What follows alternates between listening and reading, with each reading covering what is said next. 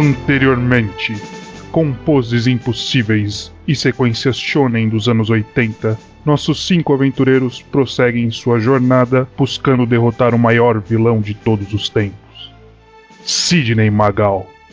Os personagens. Henrique, o francês vampiro com a marca da estrela atrás do pescoço. Estranho, um lutador hétero que procura vingar seu cachorro incinerado. Seu stand é Hey Ho, Let's Go. Saca. Com o poder de parar o tempo por 5 segundos, apesar de 5 segundos não poderem ser medidos no tempo parado. Bushido, o espadachim lendário, sem stand. Bocha, com a maldição do nome da família Silva, que na verdade a maldição, como todo mundo conhece, é de ser famosa e que todo mundo tem, ele prossegue em busca de seu maior rival, Justin Bieber.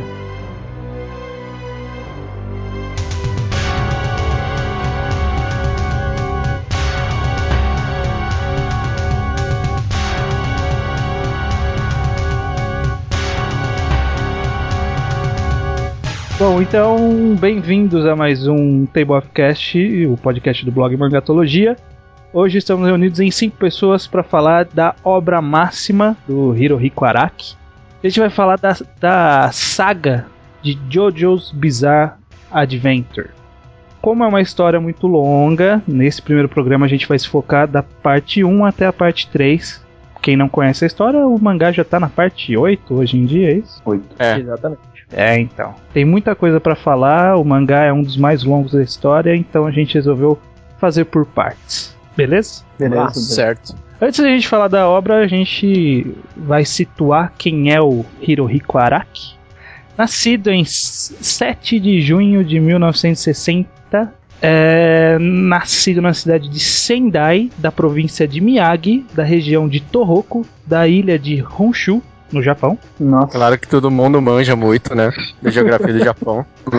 27, sabe exatamente onde é. Longitude 83,6 graus. Pô, Sendai é uma cidade famosa, pô. É, O isso é pior. verdade. Por conta daquele. daquele incidente recente no Japão, né? É o terremoto com a, com a tsunami, verdade. Isso.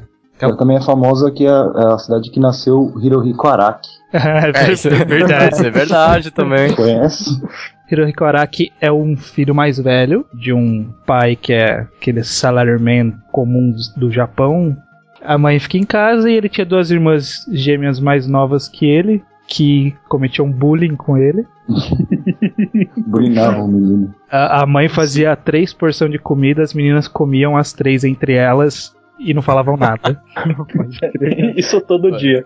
Isso aí é vacilo, hein? Vacilo não.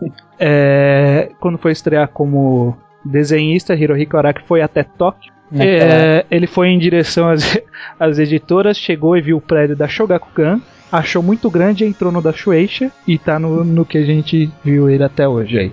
Ele lançou. Foi por isso mesmo? Foi, ele olhou, viu que o prédio era muito grande, achou que era muito intimidador, foi tudo lá. Nossa. Já começa bizarra a história do cara já, né? A história dele já é bizarra. Certeza que ele leu o Dr. Slam. Tem uma piadinha do, do Toriyama sobre isso. É. E aí ele adentrou os corredores da Shonen Jump com o one shot na mão, Busso Poker. Mas esse primeiro trabalho dele, assim como as primeiras obras dele, não tinham as características que a gente conheceu posteriormente com Jojo, principalmente em termos de traço. Por isso ele experimentou algumas obras de não muito sucesso antes de fazer Jojo. Primeiro foi uma chamada Cool Shock BT, ou Machonen BT. É, ele publicou esse, esse, essa série e logo após terminar ele publicou o- uma série chamada Baú, já na Shonen Jump. O fracasso dele. Foi cancelado em dois volumes, né? E então, depois que Baú foi cancelado, é, ele publicou uma compilação de one shot chamado Gorgeous Irene, que inclui aquele primeiro one shot dele, Busso Poker, que é legal. Aliás, é interessante citar que esse mangá ele ficou, ele foi o vice, né, na um Tezuka Award. É, foi só em 1987 que a gente conhece- começaria a conhecer a obra que o tornou rico, milionário e que perdura até hoje em publicação. Em 1987, na verdade é em 86, porque foi na primeira edição da Shonen Jump de 87, e como a gente já falou em alguns podcasts anteriores, a primeira edição saindo em dezembro do ano anterior. nessa primeira edição saiu o primeiro capítulo de JoJo's Bizarre Adventure. É, eu, eu separei aqui, olha, dá uma olhada na- no line-up que tinha na- da, da revista que Jojo estreou. Essa era a ordem da Toque, ó. Dragon Ball, Hokuto no Ken, Hum. Aí tinha uma série nova chamada Akaten Kyushi nananana, alguma coisa inútil. Capitã Tsubasa, Sakigake Otokojuku, Saint Seiya e Kinnikuman. Eram essas as primeiras posições do. Nossa, Só, só top, só top.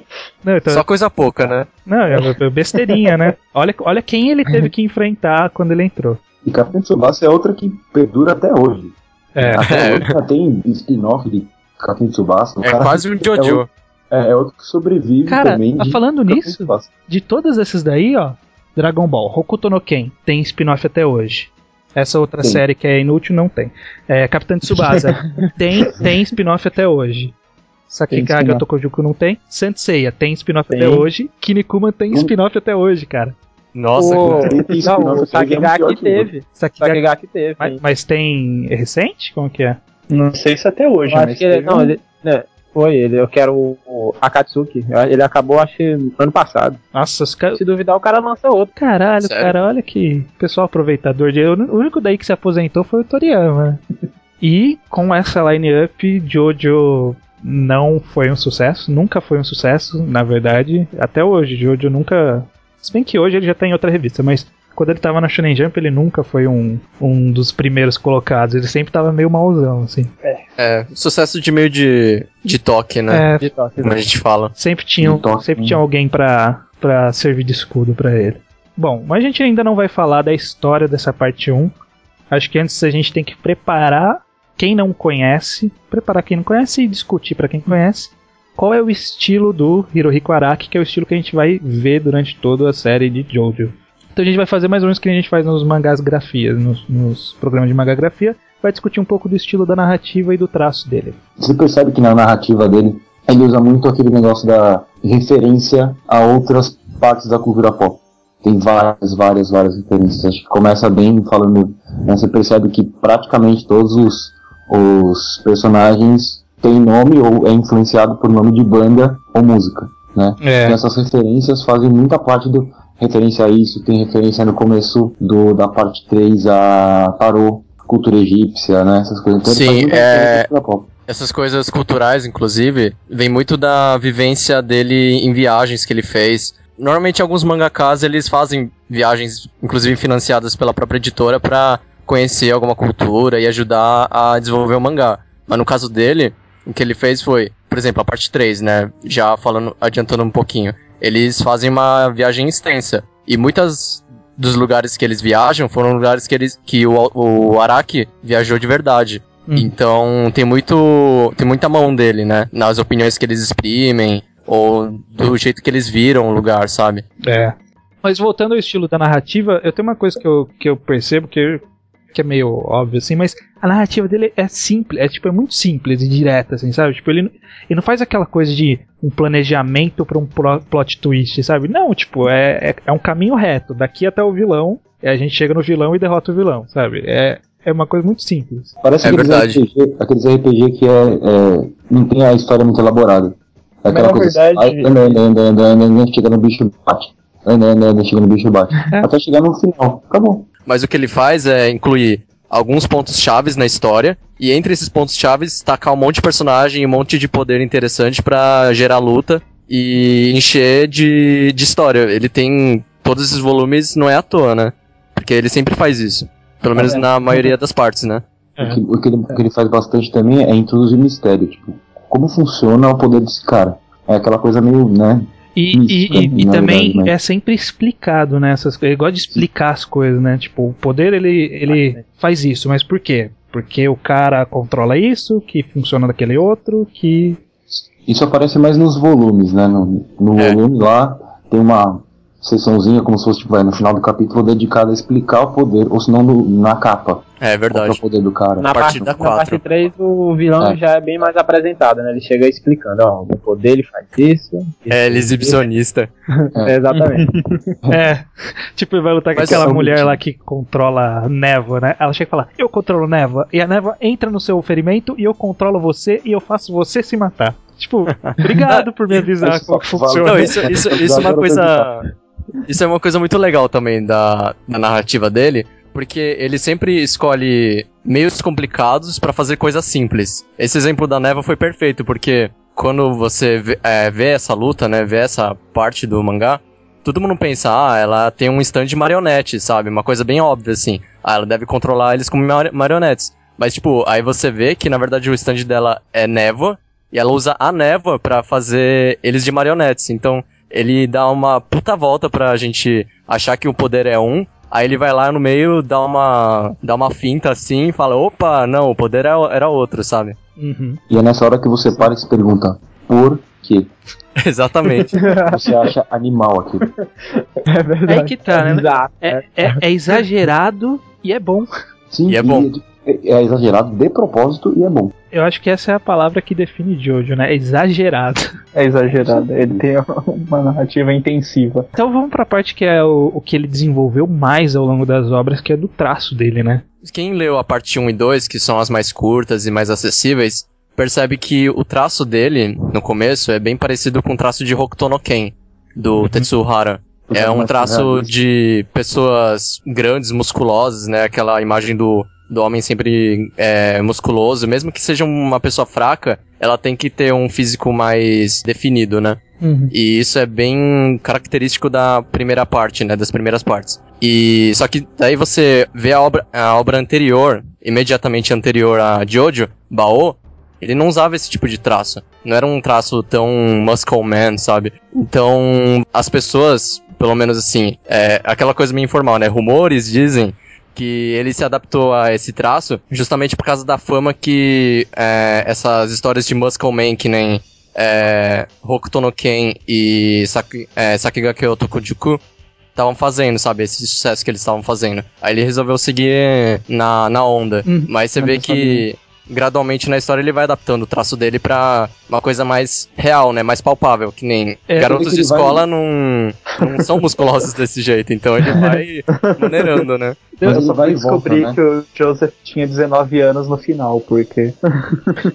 É muito músculo. Mas uma coisa que, que ele comenta, que eu, que eu lembro de ter lido em algum lugar, que é porque na época, os anos 80, o que tava no auge era filme do Stallone, filme do Schwarzenegger, filme do Van Damme. E todas essas obras que vêm, né, do, Hokuto no Ken, Hokuto no Ken é baseado em Mad Max. Mad Max é Total. do cara fortão. É, sim. Tipo, nessa época era tudo dos caras fortões. Aí os mangás seguiram essa tendência. Um amigo meu chegou a dizer uma vez que ele, não sei se é bem verdade ou se eu estou confundindo, que ele viu em alguma entrevista do Araki que ele é meio que inspirado em traço estilo barroco e por isso que o traço dele é daquele jeito muito expressionista e ele gosta de focar muito em coisas do passado, assim. Ah, eu vi alguma coisa de ele falando que ele se inspirava bastante em estátua. Sabe aquelas estátuas renascentistas? Por isso que ele fazia Olha, essas, então essas poses, essas poses meio malucas, sabe? É, É, então então, tem, tem a ver. barroco e renascentismo tem a ver. Tá, em- certo. tá ali, tá ali, né? Eu não, Tá ali. não tá sou ali. professor de história, não vou saber isso. Não tem, o- tem aquela comunidade famosa de, de Jojo pela internet, um- que é um fórum. Aí o, o que eu li lá, tinham falando que ele se baseava mais em modelos metrosexuais, sabe? É, isso é verdade. Ah, mas acho que isso é depois, né? É, Assim, é, nas, mais tarde, assim, só que, inclusive, vários, alguns fãs, sabe, esses fãs revoltados que ficam reclamando por qualquer coisa, Uhum. é, eles começaram a parear é, imagens de, de páginas de Jojo e tudo mais com algumas revistas de moda é, europeias e coisa do tipo, e descobriram que ele usa essas, essas revistas de moda como referência pra fazer essas poses bizarras. Mas você sabe que fizeram a mesma coisa com o Takehiko Inoue, né? Takehiko Inoue e com o Togashi também. Mas eu não acho isso errado. Nem eu. Não, eu, eu não acho isso errado, inclusive falando como desenhista, né? Porque eu, eu desenho e isso é, é, é impossível você desenhar coisas de cabeça sempre. Você sempre tem que ter alguma referência quando você quer fazer alguma coisa legal, sabe? Uhum. Às vezes você quer fazer alguma coisa legal e você não consegue formular ela direto da sua cabeça. Então você tem, acaba usando referência. E, e se fica muito pa- parecido, não tem, não tem o que fazer, né? Mas a arte é uma constante renovação. Isso aí, Bocha. Isso aí. Muito bem, muito bem, Isso Bocha. aí. É. que mais? Mais alguma coisa de traço? É o que a gente comentou lá no começo de ter muito é, gore, né, cara? É aquela coisa de decepando, arrancando pedaço, voando sangue, arrancando a mão. É, é uma coisa que em Jojo ele, ele meio que extrapola em alguns momentos, né? Umas mortes bem violentas, assim, né? Cega um, depois arranca o braço do outro, depois arranca a perna do outro, corta o cara pela metade, isso acontece direto. Deixa eu só colocar uma coisa das poses que eu, eu acho que a, o primeiro personagem, quando a gente bate o olho assim e fala, putz, começou as poses estranhas. Como ele tá fazendo isso? É o Zepelli, cara. Primeira vez que o Zepelli aparece, que ele vai colocar vinho na sua própria taça, o jeito que ele coloca o vinho é inacreditável. Ninguém coloca o vinho daquele jeito. Na não é possível colocar o vinho daquele jeito na taça. Você, se pergunta, por que, que ele desenhou daquele jeito? E você fica, eu pelo menos, né? Fiquei bem intrigado. Como é que, por que o cara desenhou desse jeito? Né? Qual que é o intuito dele em mostrar um cara colocando vinho, tipo, de ponta cabeça, segurando a taça com a mão ao contrário? O que, que é isso, cara? Que negócio bizarro. E você né? chegou- Então, você tenta reproduzir. Você chegou a alguma conclusão sobre por que, que ele fez isso? A conclusão é que, certeza que a mãe dele parou ele de cócoras, cara. O Araki bateu a cabeça. no- falando de. falando de cócoras, é, acho que a parte que. A, assim, falando do Zepelli, né? Que mais. Que me chocou, assim, de cara foi quando ele falando com o Jonathan, assim. Ele todo perdido na vida, né? O que, que eu vou fazer? Aí de repente o cara tá lá no- na mureta e fala, e aí, beleza? E tipo, pula de, de sentado. Ele pula vários metros sentado. Ele continua sentado enquanto tá no ar. Isso é É incrível.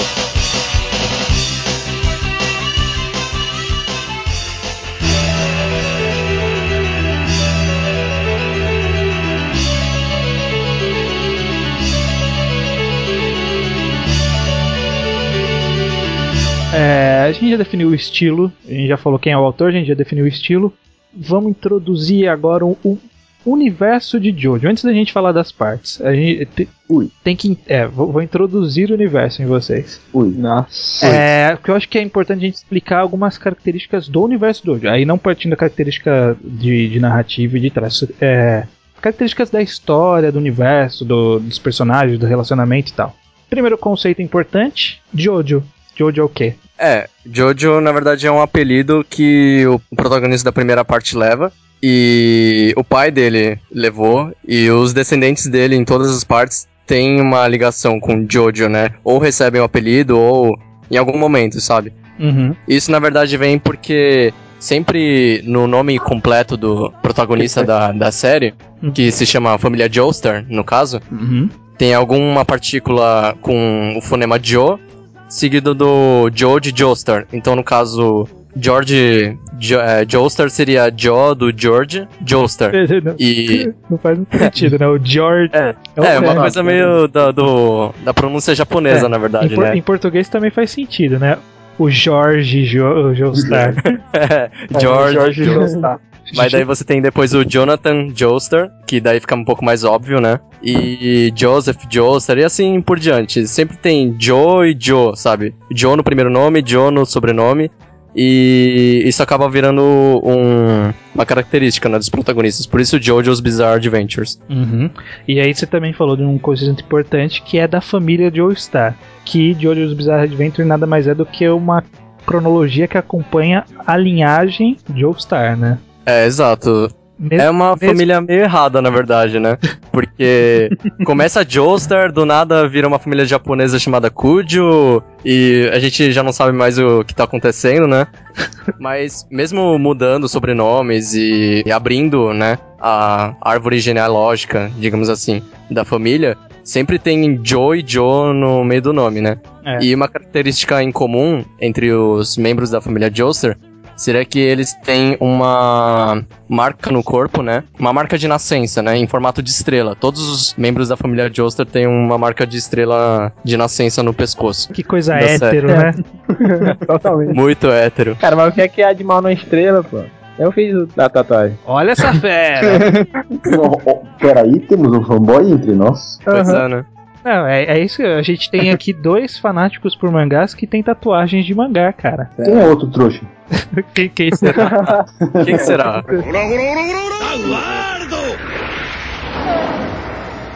Outra coisa que tem no mundo de Jojo, que é até uma coisa até interessante, da prime- principalmente na primeira parte, que a série foi publicada na Shonen Jump, e aí, tipo, o mangá abre com um ritual meio bizarro. E aí, e aí pula pra uma. Pula pra uma Inglaterra nos anos 80 do, do século XIX.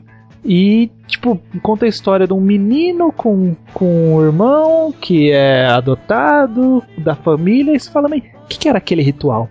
E aí passa quase um volume inteiro pra gente descobrir o que que é aquele ritual. Então, Pra entrar na história em si. pra entrar na história em si. É, exatamente. Então, e o interessante é que aí depois desse tempo, depois de passar quase um volume contando uma história meio que de slice of life of evil, né? Porque era a história do Dio atrapalhando a vida do Jonathan. Depois a gente vai explicar direito a, a sinopse. Depois de tudo isso, aí a gente aprende que no mundo tem conteúdos místicos, né? Que existe uma parada além do normal no mundo de Jojo. E que É, exatamente. que vai repercutir nas outras histórias. Mesmo que não diretamente, alguns traços vão, vão repercutir ao longo da história. Então vamos, vamos citar um pouco aqui sobre os misticismos que a gente conhece no mundo de Jojo. Primeiro, primeira coisa que acontece, né, como o estranho falou, é aquele ritual bizarro. Desse ritual bizarro sai o primeiro item místico, digamos assim, da, da série, mesmo que escondido no começo, depois vira o, digamos, plot twist da primeira parte, que seria a máscara de pedra. Quando acontece esse ritual, seria aqueles rituais de sacrifício, sabe? Sacrifica uma virgem e ganha, sei lá, vida eterna, umas coisas desse tipo. Mas nesse A caso, vi- vida eterna não é- veio tão, de- tão fácil assim, não, cara. é, galera, Você, fica a dica. você matava uma virgem e ganhava a cura de uma doença só, e olha lá, esses deuses são meio cuzão. É, vai entender, né? É, esses deuses Ah. são meio cuzão. cura de doença, vida eterna, enfim, né? Tudo igual. Mas aí o que você observa quando você vê esse ritual, né? É que o homem que faz o sacrifício, ele tá munido de uma máscara de pedra sobre o, o rosto.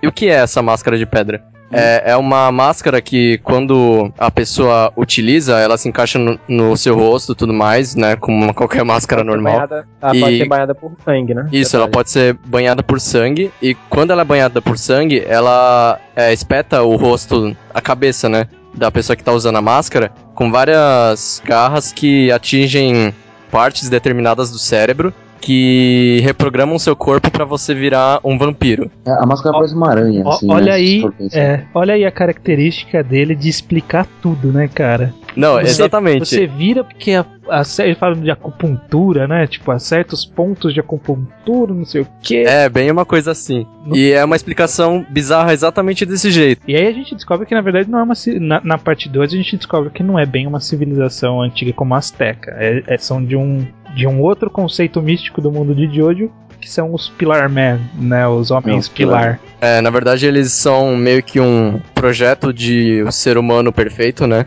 Eles têm todas as características sobre-humanas que os vampiros têm, sabe? Uhum. Força aumentada, é, maior resistência a tudo, poder sobre qualquer parte do corpo, como, sei lá, fios de cabelo. E eles criaram essa máscara de pedra justamente pra experimentar, né? Os seres humanos viraram vampiros por causa, porque esses Pillar Men usavam essa máscara de pedra pra transformar pessoas em vampiros, pra pesquisar qual é o limite do corpo humano, né, digamos assim. Eu acho que é interessante ressaltar como que são esses vampiros. Eles são aqueles vampiros clássicos, né? Do que a gente conhece. É, eles têm a fisionomia humana com os dentes ressaltados, né, os caninos ressaltados, mas eles não são do jeito que a gente imagina, né? Não, por exemplo, eles têm sensibilidade à luz, como qualquer vampiro, mas isso é explicado também mais tarde por que que eles têm sensibilidade à luz. Ah, explica. Do mesmo jeito. O que que fala? É, por causa do Ramon. O Ramon. É verdade. Rapaz, quem é esse Ramon? É, é uma. É um bom momento pra gente explicar o que, que é o Ramon. Bom, é, explicando assim bem como o, o Araki é, ressalta numa parte do mangá, que é justamente a parte do vinho que o Zeppelin faz lá, a parada toda. É o poder, poder das ondas, né? Que é baseado na respiração do usuário, que ele estimula o sangue e o sangue estimula as células do corpo, que por sua vez estimulam o cérebro. E todas essas células elas criam energia e essa energia ela gera vida. Aí a vida, de, a, essa energia vital, ela equivale a mais ou menos o poder do Sol. Olha a volta. é basicamente cara isso. Aham. Uma pergunta sobre o Ramon aqui, então, pra situar quem não conhece. Todo ser humano tem um Ramon, então? Tem o poder de fazer Ramon aí, essas ondas? Na verdade, você tem que ter uma espécie de talento, né? Não dá pra falar que é talento porque não é uma coisa assim que, ah, Tem que se desenvolver também, porque como é, é de respiração, você tem que ter um, certo treinamento para poder usar aquilo de uma, de uma maneira correta. é, o Ramon é dependente do, da respiração, então você tem que respirar certo. Mas nem todo mundo respira certo o bastante pra fazer Ramon. Hum, e felizmente Entendeu? o nosso protagonista tem essa capacidade, claro. Porque ele é protagonista. que era protagonista. Outra coisa que tem no mundo, né, de, de Jojo, que é. Não chega a ser místico nesse caso, não é mais mis- misticismo, mas ele tem uma coisa de tecnologia avançada além do seu tempo. Que a gente vê principalmente na parte 2, quando surgem os nazistas cibernéticos, né? Com partes do corpo alterado, o cara com uma bazuca na barriga, né? No peito, né?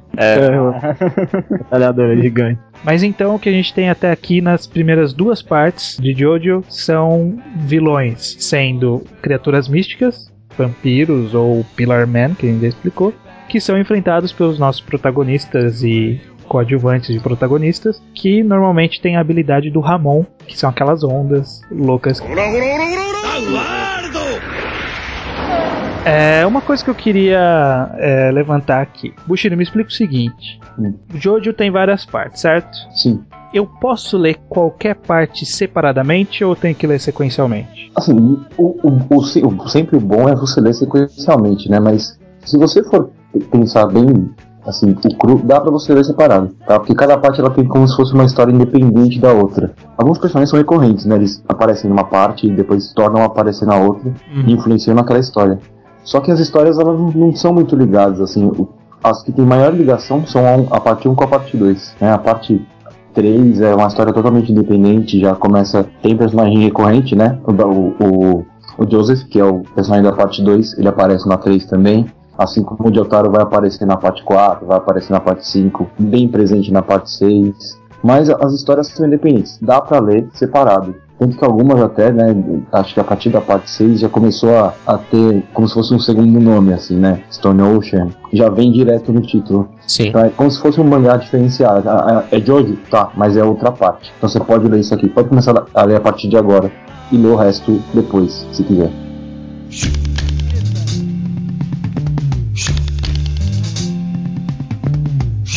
Então vamos lá. Agora a gente vai pro grosso da história. Ih, tá, Hum. tu- tu- tu- tudo. Todos, Já eu, introduziu de leve, Tá agora vai bem. grosso. eu, eu tô, eu tô homenageando o Araki nessas transições. Deixando tudo meio ambíguo e com possibilidade de duplo sentido. É, vamos então falar agora sobre as partes em si. Como eu comentei no começo do podcast, a gente vai tratar das três primeiras partes nesse podcast. Futuramente a gente vai gravar outro com as outras partes. Mas por enquanto a gente vai ficar nas três primeiras. É, vamos começar pelo começo Boa. parte 1, que é conhecida como Phantom Blood. Aliás, antes da gente falar da parte em si, todas as partes de Jojo, de Jojo têm um nome, né? Que diferencia Sim. as partes. Que é Jojo's Bizarre Adventure. Aí a gente Um coloca. subtítulo. É, a gente coloca. a- Quando a gente fala pela, digita pela internet, tá conversando, chama de parte 1, parte 2, parte 3, mas é, cronologicamente não tem esses números, né? O, o- o título é só Jojo's Bizarre Adventure e o subtítulo. É, na verdade, esse esquema de partes, né, não era, não era desde o começo que tinha. Uhum. Essa separação foi feita depois, e foi mais ou menos na época que lançou a parte 6. A parte 6 é a primeira que tem um nome, um subtítulo oficial, né? Digamos aparece assim. na capa, né? Isso, que aparece na capa, Stone impresso, bonitinho, né? Que seria o Stone Ocean. As outras cinco partes, elas tiveram um nome colocado depois em produtos, sei lá, ou informações oficiais da série e tudo mais. É justamente para facilitar a separação en- entre as partes, né? Aham. Isso, isso me cheira a frescura de fã, assim, sabe? Também. Sabe, que Fã começou a, a, a classificar as partes por, né, como se fossem os arcos, assim. Uhum. E aí, bom, vamos tornar isso aqui oficial, porque é legal, é interessante a gente fazer essa separação. E aí acabou sendo oficial, entendeu? Eu não sei se é verdade, isso aqui é, é meio que conspiração minha. Eu, Né, eu li parece. que em algum lugar que as partes elas tinham outro nome é, depois que saiu o JoJo's Bizarre Adventure. Mas quando já saiu a parte 2, a parte 1, por exemplo, ela chamava. Não vou falar em japonês porque eu não eu vou errar na pronúncia, então eu vou falar a tradução. Tipo, o, o título original era Parte 1, Jonathan Joestar, Sua Juventude. Ah, Aí a parte 2, parte 2, Joseph Joestar, Sua Orgulhosa Linhagem. E a parte 3, que inclusive serviu de título pro jogo de videogame. Era a parte 3, Jotaro Kujo, Herança para o Futuro, que é o nome que serviu pro jogo depois. É o Heritage for the Future. É. Eu não sei, eu não consegui descobrir, eu tentei pesquisar, mas não achei. Se isso era o nome que saía na Shonen Jump. Não, é Era o o nome que nome- saía na Shonen Jump na época. Hum, Na época de publicação, assim, é, sei lá, impresso no próprio capítulo, assim, como se fosse título do capítulo, sei lá, enfim, do capítulo inicial de cada, de cada parte, aparecia lá. Parte 1, Jonathan Joestar, Sua Juventude. Mas esse rolo da parte 6, de oficializar o nome de cada parte e tudo mais, aí acabou tornando cada parte com, sei lá, parte 1, Phantom Blood. Parte 2, tananã, sabe? T- Então deve ser por isso que as partes anteriores a 6 têm um nome que parece não fazer o menor sentido. Principalmente a parte 4, porque acho que a parte 4 é, é a parte, é o nome que tem mais variações, assim, você, é, não sei, eu, eu nunca fui pro Japão, mas pessoa, pessoas mostram, né, que produto, os produtos no Japão, os, é, sei lá, databooks e tudo mais, é, cada lugar tem um nome diferente pra parte 4. Ou o nome japonês, ou nome, a tradução em inglês oficial, ou então a tradução em inglês totalmente errada, e isso já gerou, inclusive, várias piadas nos fóruns da internet e tudo mais. Tipo, Diamond wa Kudakenai, que quer dizer Diamond is Unbreakable, que na verdade diamante é inquebrável. E a tradução é, porca é Diamond is not break. Not O break. diamante Ah, não é. está quebrado. Não, o diamante E- e- não, não dança Bray. O diamante não para. o diamante não para. diamante não break. Caraca. Então, então vamos pra parte Phantom Blood, a parte 1 de JoJo's Bizarre Adventure. Que é o início de tudo. Né?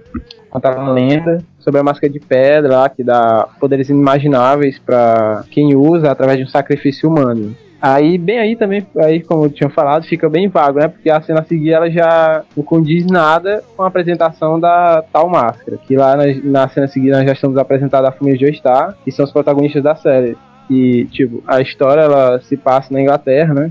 Lá para os anos 1800 e tarará, e a trama começa com um acidente envolvendo a família de Joestar, onde a mulher do George de Joestar morre, mas o filho e ele, né, claro, sobrevivem graças a um- uma tremenda sorte, assim, de encontrarem um ladrão chamado Dário Brando, que indiretamente salva eles. E aí que começa toda a merda, né? Essa parada que, como eles tinham salvado a vida do filho e a do pai, é, o George fica devendo devendo uma pro, pro Dário.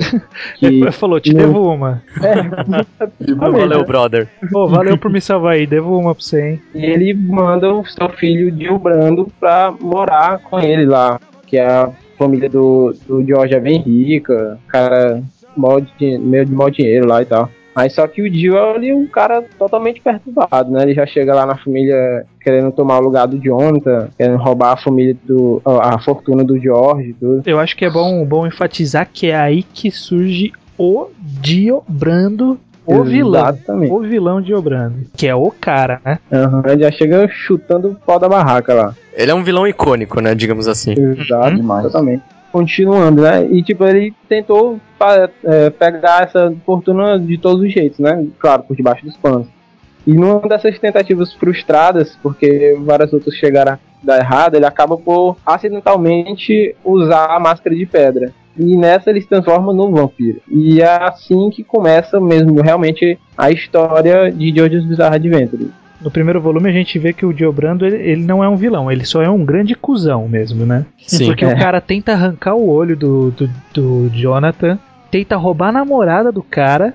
Ele, ele incinerou o cachorro do Jonathan, cara. E Nossa, essa parte foi. Isso não se faz com ninguém, cara. É um moleque revoltado total, assim. na- Nasceu, né? Tipo, vou foder a vida de alguém. Não, e você sabe quando o negócio tá tenso quando mata um animal, cara. Matou o animal, o negócio tá tenso. Você sabe que isso aí é, é- é- Os psicólogos Psicopata. falam que é quem brinca com, com esse tipo de coisa quando é pequeno é porque vai ser psicopata quando for mais velho. Bom, provavelmente. Tá aí. Tá escrito, tava escrito na cara dele, esse cara vai ser psicopata. E então no final do primeiro volume a gente começa a ver essa essa parte mística depois que o Dio Brando vira o vilão mesmo, né? E a gente vê o Jonathan e o Jonathan pra enfrentar o Dio, que é que ele aprende o Ramon que a gente comentou lá em cima, né? É, alguns personagens eles são eles são introduzidos e são co- como o Bushido comentou quando ele falou das continuidades, eles vão ser intrinsecamente ligados na trama da segunda parte diferente da, da parte 2 para parte 3 e daí para frente, que embora tenha uma referência, não é tão importante os acontecimentos passados para entender o que está acontecendo na parte Sim. seguinte. Mas na parte 2 é muito importante é, conhecer e entender os personagens pra gente saber como resulta na parte 2, né? É quase que dá pra dizer que a parte 1 e a parte 2 é como se fosse uma parte só, né? É, é quase isso. Que, que muda de. Tem um time skip gigante e muda de protagonista. A gente fala que é uma sequência direta mesmo, né? Essa O- é. a parte é. 3 não é direta, tão direta assim quanto a parte 1 e a 2 são. Uhum. Bom, eu eu acho que é bom comentar sobre as referências que ele usou em cima da, da história. Hum. Que é o que em todas as sagas acho que é bom a gente comentar sobre todas as referências. Todas não, porque acho que não daria, mas referências importantes.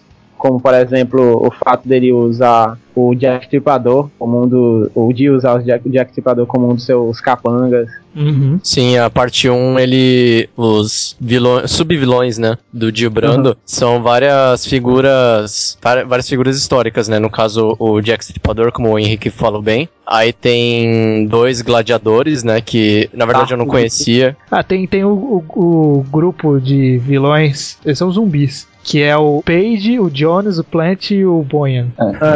É, São, São todos os integrantes do Led Zeppelin, né? É. São os, os sobrenomes, no caso. é, da parte 1, eu acho que é, tem du- du- duas coisas é, relevantes de comentar. Primeiro saiu um filme, uma animação, em 2007. E isso é uma, é um- é uma lenda estranha pra caralho, né, cara? Porque nunca saiu pra DVD isso. É, reza a lenda que o, que o Araki assistiu, que eu tinha saído no cinema, o Araki assistiu e detestou. Aí ele É. vetou a parada toda. São os, são os rumores. Ah, mas dava pra ver que, assim, pelos trailers. Dá pra encontrar trailer na, na internet ainda. Dá pra ver pelos trailers que o filme ficou aquela coisa viajada de filme de anime, sabe? Uhum. Tanto que tem uma cena no trailer que o Jonathan vai usar o Ramon no, no Dio, né? Finalmente, assim, aquela cena épica. Assim. Aí explode, a explode, abre o, o céu no meio, sabe? Umas coisas do ah, tipo. Não. Dava pra ver que tinha um dedo errado, assim, no. Ah, tem que falar que limaram tudo, né, cara? É, limaram o Speedwagon, por exemplo. Não aparece, né? É verdade, não tem o Speedwagon. É, e além desse filme aí que ninguém nunca vai ouvir falar mais, teve um jogo pra PS2, estão sabendo dessa? É, eu Aham. joguei. É bom? É ruim pra caramba. Mas ele é ruim porque ele é muito longo de fala, né? Ele é muito longo de fala e ele é um pouco estranho de controlar. Ele é meio, meio lerdo, meio. Mas assim, é. Não, é de.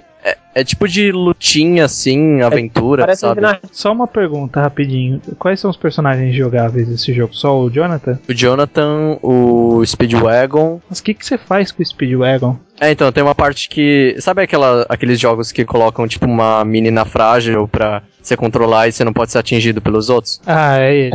É É quase, é quase isso, só que o Speedwagon tem uma marreta gigante. Aí ele pode, pode, tipo, empurrar os zumbis pro, pra longe, sabe? Meio que bater neles até, até liberar o caminho e você vai sair correndo.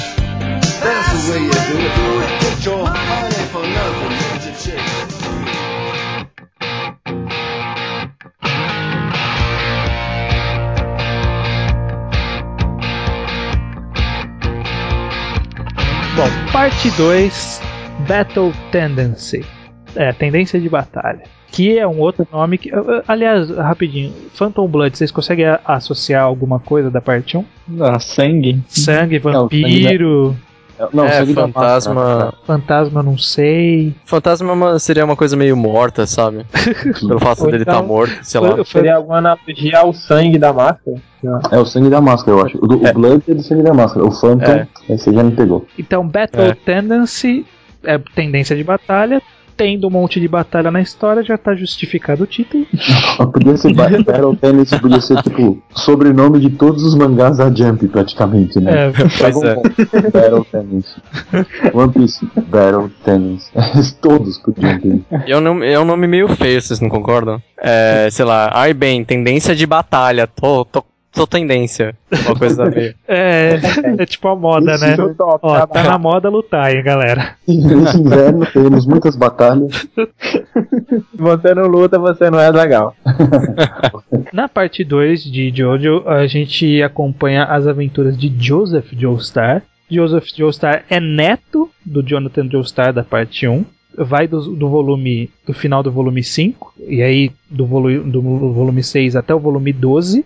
E aí a gente pula da Inglaterra, que era da história anterior, para Nova York. É, o Joseph Joestar já nasceu com o, ta com o talento inato de usar o Ramon, né? É uma das poucas coisas que ele nunca explica na série. É, o Joseph Joestar ele vai se meter numa aventura, o estilo Sessão da Tarde. Tem um personagem do- da parte 1 que a gente comentou que é o Speedwagon, que ele virou um amigo da família Joestar. E aí na parte 2 o Joseph Joestar vai pra pesquisar o que, que aconteceu com o Speedwagon, né, que teve, não vou falar exatamente o que aconteceu, mas teve uns problemas e ele foi atrás pra ver como que tava o Speedwagon, se ele descobria as paradas. E nisso ele acaba se metendo numa trama que envolvem o que envolviam nazistas tentando eh, nazistas encontraram um Pilar Man, que a gente comentou lá no começo o que, que era, e eles estavam tentando ressuscitar esse, esse bicho aí.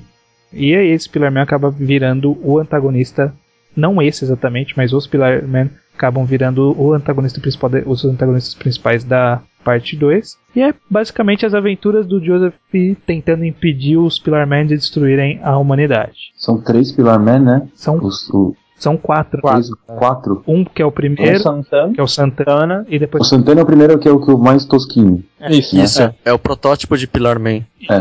Depois vem o Cars, o ACDC e o O M. É, sem- O Cars, é, o Cars tem a- o desfecho mais legal de todos. É verdade. O Cars ele acaba sendo o, o vilão final, né, dessa saga. É, ele é o, o- como se fosse o mais forte dos, dos Pilar Man, dos principais, dos três principais. Nessas aventuras do Joseph pra enfrentar os Pillar Man, ele recebe a ajuda de um, dos, de um descendente do Zeppelin da parte 1.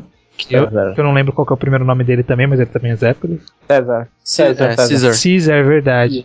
Ele também é ajudado por um nazista cibernético. Primeiro ele é um nazista normal, depois ele vira um nazista cibernético. Eu sou Strongheim. simplesmente mais normal. é o depois eu- Stronghan. E inclusive, esse Stronghan ele foi inspiração pra fazer o Guile do Street Fighter. Sabia dessa? E a Lisa Lisa foi inspiração pra fazer a Rose do Street Fighter também. Pois é, né? Ô, louco. Mais alguma coisa pra comentar da parte 2? Eu acho a parte mais fraquinha de todas, assim, Pô, eu né? achei Eu particularmente. Nossa, é, o protagonista da parte 2 é o melhor, cara. Não, ah, eu tô dizendo a história no geral, assim, sabe? Ah não, a história é Não bem. tem história. É, É, é, não tem história, realmente. Não tem, é, é, É um fanservice geral de batalhas, tendências de batalhas. tendências de batalha. o, diferenciando bastante da parte 1, né? Que o Jonathan Joestar ele é um cara mais sério, né? Mais dedicado. O Joseph Joestar é um porra louca, né, cara? Ele é bo- Ele é bobo e depois ele vai piorando, assim, né? Não, não a, Vai piorando. a primeira luta dele na- no mangá, que é lá, sei lá, capítulo 3, 4, ele tá enfrentando o cara e, tipo, do nada ele saca uma metralhadora. Uma Thompson gigante do, do casaco dele. É, Metralha todo mundo né? da- do restaurante e fala: foda-se, fuck the police. joga umas granadas do nada, sabe? Sim. É um cara. Foi- Então, É engraçado também uma mania do, do protagonista de prever o que o oponente fala. É. Nossa, é uma das melhores coisas, porque ele vai lá e fala: eu, preje, eu prevejo que você vai falar tal coisa. Aí o cara fala exatamente aquela coisa, aí ele fala, eu prevejo que você vai falar o quê? Aí o outro cara fala, o quê? Aí tipo, ele dá uma de, haha, pegadinha do malandro. Verdade, verdade.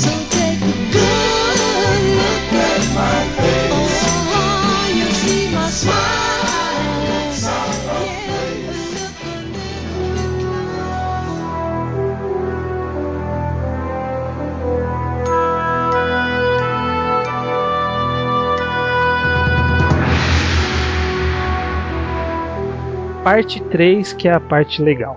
Stardust Crusaders. Outro nome que, que né? Parece nome de filme americano mesmo, assim, né? Os Tipo, cruzadores os cruzadores do da poeira pó das de estrela. É, sei lá, então, tipo, Stardust deve ser alguma coisa a ver com o Star Platinum. Provavelmente. Não, claro que não. A poeira das estrelas, velho. Como todo mundo sabe, o deserto é uma grande poeira de estrela.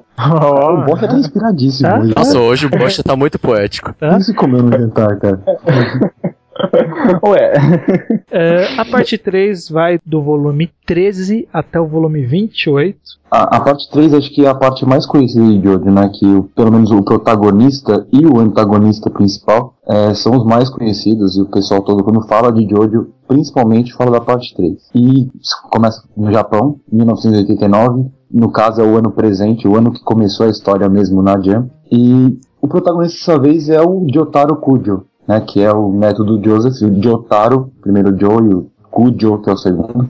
É o neto do, do Joseph, né? Então, mais uma vez, seguindo a família, só que agora ele é meio que bastardo. Ele não tem o sobrenome do. Do Ah, bastardo não, coitado. Ele é bastardo. Ele é filho, Ele le- já é. ele é filho legítimo. Pena Ele que já é todo revoltado, assim, aí, aí fica falando que ele é bastardo. Então, por que você acha que ele é, ele é revoltado? É o segundo é, né? da família, né? Então, eu, e começa a história no o, o Jotaro preso. Primeira coisa que você vê é o cara tá preso lá, porque ele arrumou confusão, começou a ba- bater um monte de gente. Ele não quer sair da cadeia porque ele fala que ele tá possuído. Não, é, ele fala que ele tá com encosto. Tá com encosto. Não, não, não vou sair daqui porque eu tô possuído Tô e isso é um espírito mal. ele fala. É, tô- É essa é a palavra que ele fala, né? tenho certeza. Só que em japonês. né? Só que em japonês. E o, o avô dele vai visitar ele na cadeia e leva um cara especialista em catiça. Eu nunca mais vou chamar stand de stand. É, é tudo catiça. Tá? pra analisar tal, ele vai lá e mostra a catiça dele, essas coisas. É, Caralho. Ela tá tão agora dos mangás da Bizarra, eu vou botar catiça no lugar de stand. adaptação. Guilherme Briggs faria uma adaptação dessa. Né? Então, voltando agora parte séria, é nesse momento que é introduzido uma nova, um novo conceito no universo de Jojo, que são os stands. Stand, na verdade, é como se fosse uma, uma, tipo uma projeção da aura da pessoa, não é? Eu não sei direito como explicar o stand, acho que alguém É, podia me eu ajudar acho agora. que a gente. Aqui a gente tem que parar e explicar bem o que é stand, porque é um conceito porque- que vai se estender por todas as partes daqui pra frente. Ele eu pergunta- acho que o Saka tem experiência nisso. Então, Ah. sabe, por favor, stand. Bom, como o Bushido falou bem, o Jotaro diz que ele tá possuído por um espírito mal. Ele diz que ele tá possuído por um espírito mal porque ele vê um espírito mal. Na verdade, o stand, que é o poder, na verdade, que é o, é o que ele chama de espírito mal, é exatamente uma projeção da alma dele. Só que na verdade é como se fosse uma forma humanoide que tá presente de pé do lado dele. Por isso que eles chamam de stand. Assim, curiosidade, né? É a primeira vez que ele é mencionado com alguns kanjis do, do lado dele. E esses kanjis é, significam Yu Ramon, que seria o Ramon fantasmagórico, sabe? Hum. Então, meio que ele faz uma conexão bem informal e indireta com os poderes da parte 1 e 2. Que nunca mais, na verdade, isso aí nunca mais é citado, né? É, sim, ele depois ele só escreve stand como se escreve stand normal, mas No é, nessa, mesmo. isso, mas nessa primeira vez ele usa os kanjis. E esse poder é um poder que se manifesta em algumas pessoas selecionadas também. Alguns nascem, outros adquirem depois por outras formas, assim. E esse stand, esse espírito, ele consegue manifestar esse poder, só que se a pessoa, se outras pessoas não tiverem stand, eles não conseguem ver o espírito mal, digamos assim, realizando aquela ação. Então é, é, sei lá, se o seu stand ele produz fogo, as pessoas vão ver fogo sendo produzido ao ar assim e não vão conseguir identificar por quê. Mas outro usuário que tem stand vai ver o stand produzindo fogo. Então é algo meio que você precisa ter essa, essa sensibilidade espiritual, né? Pra Interessante você conseguir. falar. Interessante você falar que o, se o stand ele conseguir. se- De repente, se a pessoa não, não vê o stand, né? Mas vai ver tipo fogo, né? Se projetando no ar do nada. Mas, tipo, no início né, da parte 3, os stands, é como um amigo meu falava, ele é, tava tipo na fase beta. Quando É verdade. o, o, quando o Avdol chegou lá pra tentar tirar o Jotaro da cela, ele tocou fogo nas paradas, mas só que o- as pessoas não conseguiam enxergar o fogo. Elas só É, enxergavam o isso é calor. verdade. Eles, eles só falavam, nossa, tá calor É, pra caramba aqui, por que será? Tudo isso era um Mas- conceito inicial que depois ele foi refinando, né? Isso É, é, verdade, normal é- até, no, Tanto que é um, é um, é um conceito tão amplo, tão, é, digamos, bem estruturado na- no conceito dele, que ele consegue explorar esse como o poder definitivo da, da saga Jojo, né? E levar isso pra todas as outras partes, e conforme ele vai inventando novos poderes de stand, ele vai refinando melhor essa ciência. Tanto que é, ele classifica vários tipos diferentes de stand. Existem alguns stands que são visíveis e outros que não são visíveis, dependendo do, do poder dele. Característica humanoide, tem uns que não tem nem, nem Isso. forma humanoide, tem alguns que E também, né, também não só isso, evoluem. em termos de poder mesmo, né? Na primeira parte ele- eles são relativamente simples, né? Eles são bem É, eles diretos. são mais né? diretos, mais, mais objetivos pra luta, né? É, Enquanto que nas outras partes, é, eles são mais poderes, digamos assim, elaborados, são mais elaborados. é, mais elaborados, assim, mais... Eles saem dessa convenção de algo agressivo e não necessariamente são agressivos. Eles podem ser usados pra meios, pra fins agressivos, né?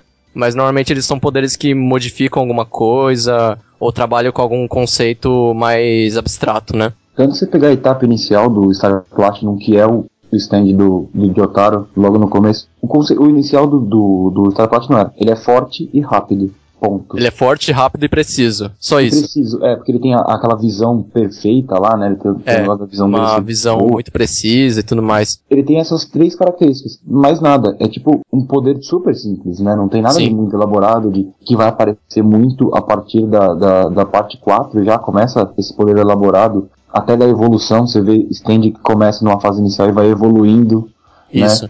É, novos- e, e novos- isso é uma coisa que a gente não, não vê muito na parte nessa parte 3, que é ter caminho pra evoluir, né? Parece que é tipo stand é aquilo e é aquilo. É, como, não- é não como mudar. você usa É, ele. Ele não aprende outra coisa, você só usa ele de outro Epa. jeito. Eu acho que Sim. na parte 3 só tem um, um stand que vai ter É. uma evolução. É o, Só tem um. Só vai ter isso por pura necessidade, assim. Porque senão, se ele não precisasse, ele não ia colocar também. É, isso de necessidade é importante falar também que o Araki mesmo explica, sim, bem mais pra frente, né? Mas o Araki explica que o stand, ele, ele, como ele é uma projeção da alma, né? Uma projeção da pessoa, então o, no- normalmente o poder do, do stand, ele reflete uma necessidade ou uma característica forte da pessoa. Uhum. Então, por exemplo, se é, tem alguns stands, né? Por exemplo, o stand de um personagem mais pra frente que ele é, são vários standzinhos pequenininhos, né? Que a primeira visão, assim, a primeira vista, pode parecer totalmente inútil, mas pra ele foi muito útil, porque ele é uma pessoa gananciosa. Então esses stands pequenininhos, eles conseguiam ir- entrar em frestas, é, em lugares escondidos e pegar, sei lá, moedas que as pessoas deixavam no chão, ou É do coisas... gordinho. Você tá falando do gordinho Isso, lá, né? Da parte Isso. 4. Sei. E outra coisa também dos stands é que eles são uma projeção de alma, né? Digamos assim. E você pensaria, ah, eles são então intangíveis, né? Como uma alma, um conceito convencional de alma. Mas não. Um stand pode machucar outro stand. E como ele tem conexão direta com o usuário, se por exemplo o braço do stand for quebrado, o braço do usuário vai ser quebrado também. Uhum. Mas isso não é uma regra fixa. Existem alguns stands que eles são tão fortes que é, ele, por mais que ele sofra um dano ou qualquer coisa do tipo, o usuário não sente. Tá, então, então vamos lá. Visualizando, eu tenho, eu sou uma pessoa normal, tô parado aqui, meu stand eu projeto um outro ser humano ou ser vivo ou alguma outra coisa, dependendo do que for meu stand, na minha frente, no meu lado, um- uma projeção fora de mim. E eu É, ele te controlo, acompanha. eu controlo livremente esse ser, certo? Uhum. Sim. Eu posso mandar esse ser pra muito longe de mim? É, não, cada stand é, tem propriedades bem definidas, né? Como já tinham dito antes, depois da parte 4 ele dedica algumas páginas a explicar o poder do stand e junto disso ele coloca algumas estatísticas, né? Por exemplo, o, qual é o poder destrutivo do stand, qual é o alcance do stand, qual é a velocidade, precisão e potencial de crescimento. São Sim. esses cinco é, at- atributos, né? Assim, cada. é, por exemplo, se o seu stand ele tem um longo alcance, ele vai ser compensado por alguma outra estatística, por exemplo. É, um stand ele pode alcançar vários metros ou até, sei lá, vários quilômetros, mas em compensação ele vai ser muito fraco. Ah, E se o stand for muito forte, em compensação ele não vai poder se mover a dois metros, além de dois metros do usuário. entendi. Entendeu? E Um raio de ação existem. menor. É tipo. Isso, é um raio tipo, de ação menor. É tipo uma ficha de RPG que eu tenho que distribuir os pontos. Era exatamente o que eu ia falar. É, exatamente. O Araki ele te dá, se você quer jogar RPG de hoje, ele já te deu as fichas prontas dos stands, tá lá. Você não precisa fazer nada, tá pronto. É, é só você ler o mangá. Bacana. Tipo, nessa essa parte da. Essa parte de distância, né? No, como eu tinha falado no início lá da parte 3, é tudo bem fase beta. Que o, você vê na cela do Jotaro tem bicicleta, sorvete, som e tudo isso ele dizia que o stand dele tinha ido buscar lá na rua. É verdade. Sendo que mais na frente, ele, nas estatísticas do, do Star Platino, ele é um stand de médio alcance.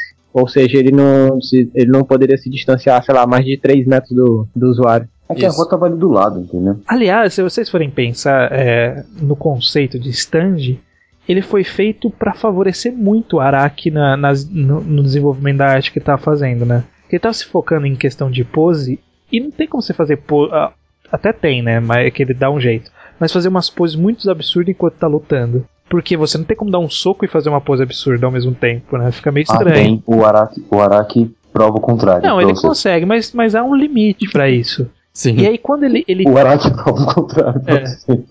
quando, Ele, quando- ele tá quantos anos com, com o Jojo aí? Não, então, é Produzindo poses estranhas. Quando, então, quando ele, ele joga uma figura que vai lutar fora do meu corpo, eu posso fazer a pose que eu quiser, porque o meu bicho tá lutando lá. Sabe? Então aí os Verdade. caras podem fazer o que quiser Ah, tá. aqui com a pose, enquanto Sim, sim. O, o, o stand tá lá. Então, tipo, o Jotaro fica todo bonitão com a mão no bolso, sabe? É, Sim. vou lutar com a mão no bolso. Aí fica lá com a mão no bolso lá. que- Inclusive no jogo. Enquanto que o stand dele fica lá dando porrada. É, exatamente. É, é, inclusive no jogo do Jump Ultimate Stars, né? Que é o joguinho lá da. que juntam vários protagonistas e personagens de histórias de mangás da Jump. O Jotaro Kujo, ele é jogável. E a pose dele é ele ficar a mão no bolso. Aí quando você dá um soco, aparece o Star Platinum, dá um soco e some. É. Sim. Ele aponta, né? É. É, é assim, é todo estiloso. O objetivo é tudo pelo estilo, cara. É verdade, eu nunca tinha parado pra pensar nisso. É tudo favorecendo o personagem. Pois é.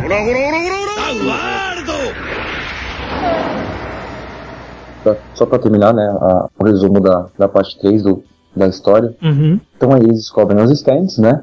Vira a principal arma de batalha deles. E é interessante porque agora tem o retorno do Dio. O Dio que foi o, o, o vilão principal da parte 1, ele volta agora como vilão principal outra vez, Hum. né? Também com o stand. O stand dele é um dos mais conhecidos também, junto com, com o Star Platinum e tal. E depois disso, Não, não, não. O- Peraí, você tem que falar o nome do stand dele. é o The Word, é o Zawardo. Usar o Aro. Zawardo! Zawardo. E, então, aí a história tá se passando né, no começo no Japão. E, o- e eles descobrem que o Dio tá no, no Egito e a maioria da, da, da saga se passa no Egito. E só que aí a história vai, vai pro Egito, né, pra, pra, pra se decidir, mas ela passa por um longo momento no- na viagem, né, do Japão até o Egito. Uhum. É, meio, é meio que um, um road mangá, né, um road, tipo um road movie, um road É, mangá. um, um tour Uhum. pelo Oriente. Que eles vão andando, aí de lugar em lugar eles vão parando, enfrentando algum vilão que porventura aparece, e andam, andam, andam, enfrentam o vilão, andam, andam, enfrentam o vilão, chegam no Egito. né, e os stands, né, no começo, esses, os stands que aparecem nessa parte da história são praticamente todos baseados em cartas de tarô. Aí vai ter o. No nome, no caso, né, não, não no, na habilidade, né. Não, não É, que as cartas de tarô tenham habilidade. Tem né? habilidades aí. Cara, você nunca jogou Ogre Battle? É, é verdade. Cada carta de tarô tem um poder, velho. Então, mas aqui, ó, o, o The Word, que é a, a carta Do... do, do Dio, no caso. O Star Platinum é baseado no. Star. Na estrela. The Star, né? The Star. No- Aí Normalmente tem- é o nome da carta e mais alguma cor ou, ou prata. Eu tenho É. tipo Yellow, é, é Grey Tower, que é a torre cinzenta. É Tower of Grey. Tower É, Grey no caso. Tem o Magician, Magician's Red, que é o mago, né? Magician, que é do, Aham. do Off Doll. Claro. O Eremita também. É o É Hermit claro, Purple, isso. como esquecer. né? Hermit Pur- O Herbert Purple, que é o, o- é engraçado porque o, o Joseph ele participa né, dessa parte bastante, tá lá acompanhando seu neto nas suas aventuras pelo Egito. E ele é o único que usa stand misturado com Ramon. Uhum. É, Ele, no. ele mistura os dois. E você vê que o stand dele é meio que um stand incompleto, assim, né? Ele não, Ele, ele é só de suporte. Se querendo ou não, o Hermit Purple ele é só de suporte. Ele, ele São não tem, a- acho ele não que tem ele uma é- forma humana, né? não, não E acho tem, que é um dos poucos, um dos poucos stands do, dessa parte assim do- das cartas de tarô que realmente conecta o stand à carta de tarô, que fala que ah, o eremita é conhecido pela clarividência e pela sabedoria e acaba ligando o poder do Hermit Purple, que é, sei lá, Clarividência. né? Uhum. Ele já faz isso na E- parte 2, né? Sim, exatamente. já, E, e faz parte da personalidade do, do, do Joseph, que isso meio que corrobora o que o Araki falou sobre o stand refletir a personalidade. Uhum. Olha aí, ó, o cara sabe do que tá fazendo, meu.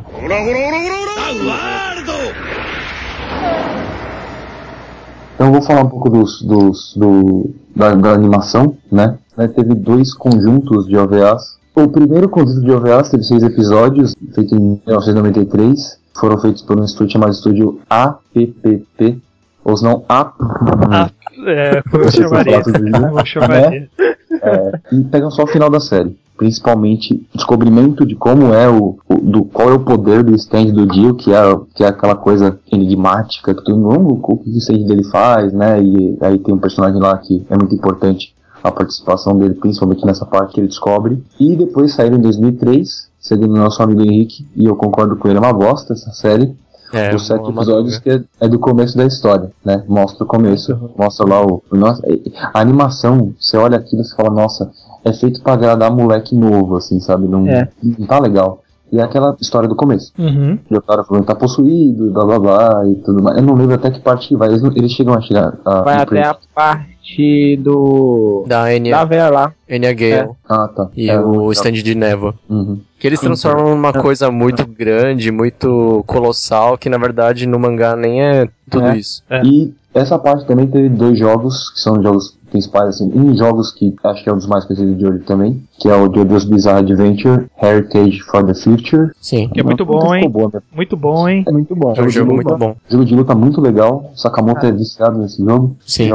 Aliás, eu- eu- uma coisa curiosa é que tem muita gente que conhece Jojo, não por causa nem do, nem do OVA, nem do mangá. Por causa do jogo. Jogo de Acha que tipo, é uma jogo- coi- o jogo é uma entidade, sei lá, Que existe si independente, só. sabe? Eu Sim. conheci dessa forma quando eu era criança, eu sei lá como adquirir esse jogo e eu jogava isso, eu me divertia pra caramba e tem Você tudo jogou no. Play, né? É, Poxa, qual é o personagem que você usava pra jogar? Ah, eu jogava com Horus, porque eu gostava do gelinho dele. Nossa, que lindo. Logo o ele Horus era muito voa. foda, ele, é- ele era muito foda, não dava pra chegar perto dele se você souber jogar com ele. Claro, ele voa. Ah, então você, você era o apelão, então. É, é ele, era era, pelão, mas. ele é aquele cara que gruda o cara na- no, no canto da tela e fica batendo. Fica passando. É, Não, jogava com o Joe Higashi do É, The King of Fighters. exatamente. Não, e Mas no Mortal Kombat bastante ele ficava do passando rasteirinha, né? O cara levantava e ele É. passava rasteira. Levantava e passava rasteira. É, ele dava Tava. voadora rasteira. Voadora rasteira. É, Voadora. ser. E tem um outro que é um jogo de Super, Super Famicom antigo demais, RPG da Ubisoft. Ah, sim. Isso eu não joguei, eu não sei nem, eu não não conheço ninguém que É um tenha jogado, RPG. na verdade. Não, eu, eu até tentei jogar, mas é impossível. Nossa, japonês, né? é. Além de ser em japonês, a jogabilidade é bem ruim.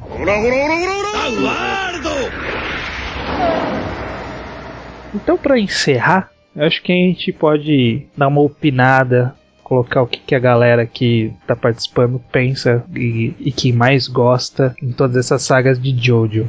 Então, eu quero que vocês me digam, primeiro, personagens mais fodas até aqui. É Joseph Joestar na parte 2. Ponto.